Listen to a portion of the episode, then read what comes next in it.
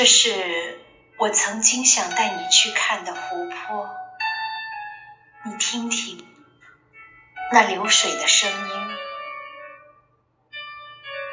你提醒我，时间在潮湿的冥想中消逝，无数的波光漫过岸边的垂柳，明亮的事物汇集了沉默的寓意，乌有的想象。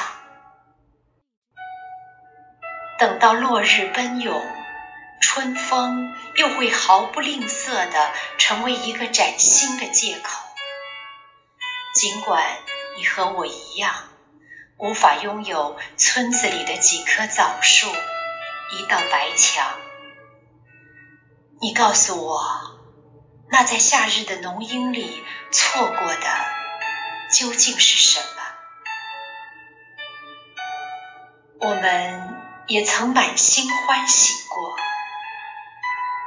鲶鱼在池塘里换气，大雨正穿过茂密的香樟。